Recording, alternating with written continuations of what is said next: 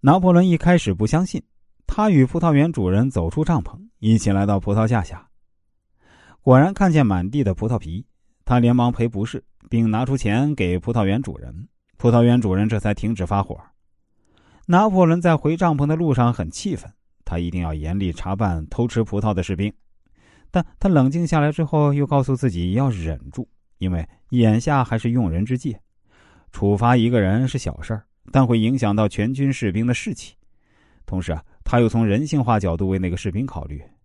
长年累月的战争，士兵们吃了很多苦头，看见诱人的葡萄，能不流口水吗？这样一想，拿破仑放弃了查办偷吃葡萄者的决定。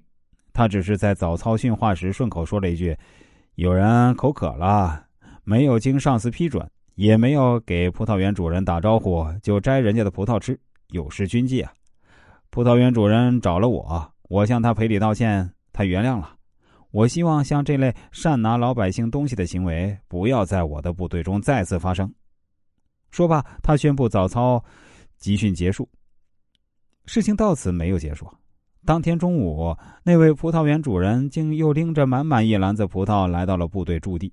他是来慰问官兵的，并对士兵说：“你们有这样一位长官，真是荣幸。他爱护你们，就像爱护自己的子女一样。”拿破仑对葡萄园主人的热情表示感谢，又掏钱给他。葡萄园主人不肯收。拿破仑告诉他：“我们的部队从来不会无偿收人家的东西，这是军规，请你不要让我破坏这个军规，好吗？”葡萄园主人立即问：“是那么，你为什么不处罚那个偷吃葡萄的士兵呢？”拿破仑回答说：“眼下正是士兵出生入死的时候，他们的表现都很优秀。”如果拿一点小事儿去衡量一个人的功过得失，那就未免有些小题大做了。当时啊，在场的士兵无不感动。那位一直想隐瞒下去的士兵控制不住感情，勇敢的站出来。